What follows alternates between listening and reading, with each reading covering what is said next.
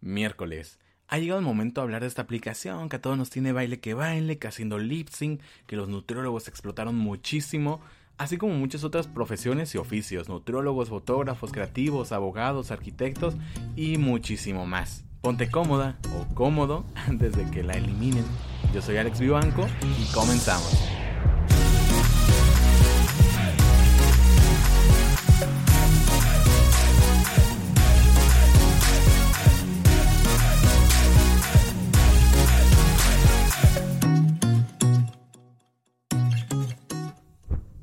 Todo comenzó con la orden ejecutiva del presidente Donald Trump que fue emitida a inicios del mes de agosto, en donde se anunciaba el bloqueo de TikTok y otras aplicaciones chinas en Estados Unidos. Esto entraría en vigor a partir del 20 de septiembre, pero ha sido aplazada para el próximo 27 de septiembre. Pero bueno, antes de continuar, si no estás muy enterado o enterada del mundo que le dio el segundo aire a la carrera de Erika Buenfield, te comento, TikTok fue creada en 2016 y ha tenido un crecimiento exponencial hasta llegar a tener actualmente más de 500 millones de usuarios alrededor del mundo, pero 100 millones de ellos pertenecen a Estados Unidos. ByteDance es la empresa dueña de TikTok y está tratando de cerrar contrarreloj un acuerdo con la Casa Blanca con el fin de evitar el bloqueo de su producto estrella. ¿Recuerdas que muchas personas confiaban en que Microsoft iba a ser uno de los compradores? Pues esto solamente ha quedado en palabras, ya que la oferta de Bill Gates fue rechazada y quedó fuera de la negociación. Esto me hizo pensar un poco qué pasaría si TikTok se lo quedara a Microsoft, ya que miren, Skype tenía años de ventaja y la pandemia era su momento perfecto para brillar, pero fue desplazado por Zoom, que tampoco es de Estados Unidos, así que quizá y fue lo mejor.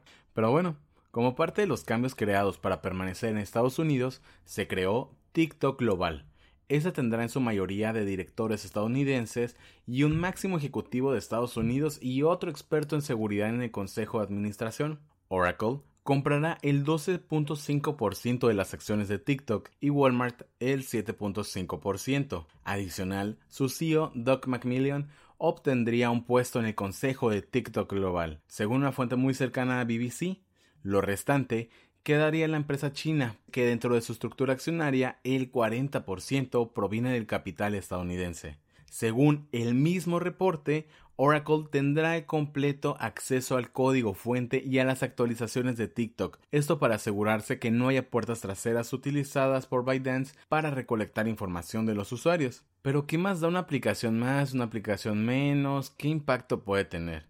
Mira, una salida de la bolsa de TikTok sería una de las mayores en el sector tecnológico, dado que la aplicación fue valorada recientemente por los inversionistas de ByteDance en más de 50 mil millones de dólares. Esto reduciría más su participación de ByteDance en la compañía, calmaría los ánimos de las autoridades norteamericanas que quieren que se reduzca el control de la empresa china por completo. Trump dijo el pasado lunes que su gobierno no aprobará la venta de activos en su país si la empresa dueña de TikTok mantiene algún tipo de control, el que sea. Y esto debido a las fricciones que se mantienen con China y que tú, yo y todos sabemos están creciendo cada vez más entre ambos países. Alega que es un asunto de seguridad nacional. Ya aprendimos en el capítulo de Facebook Héroe Amenaza los datos que recopilan las redes sociales y cómo los utilizan para vendérselos a los anunciantes y algunas otras fuentes de datos. Entonces, toda esta información también ayuda a la configuración de cómo te aparece la publicidad y qué contenido vas a consumir. Pero todo a mí, realmente todo ese tema viene a las cuestiones políticas,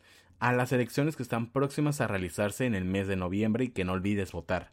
Esperemos hasta el 27 de septiembre a ver qué está pasando, que decide el gobierno de Estados Unidos si autoriza o no esta operación y si en un momento dado entra en vigor la prohibición contra las descargas de esta y las otras aplicaciones chinas como WeChat. Te comento que sería el segundo país donde se bloquea TikTok, ya que el primer país fue la India y tenían una muy grande cantidad de usuarios. Así que yo estaría casi seguro de decir que si ocurre estaría muy cerca del fin. En México realmente no afecta este cambio, pero si las finanzas y las pérdidas de TikTok se ven muy atacadas, es muy poco probable que decidan continuar con dicha aplicación como la conocemos hasta ahora.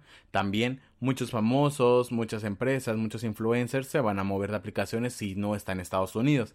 Entonces esto puede hacer que se aparezcan nuevas aplicaciones como lo es Thriller me parece, que están surgiendo nuevas aplicaciones para volver a empezar. Es un ciclo de la vida, es un ciclo de dinero que pues realmente así se está manejando actualmente.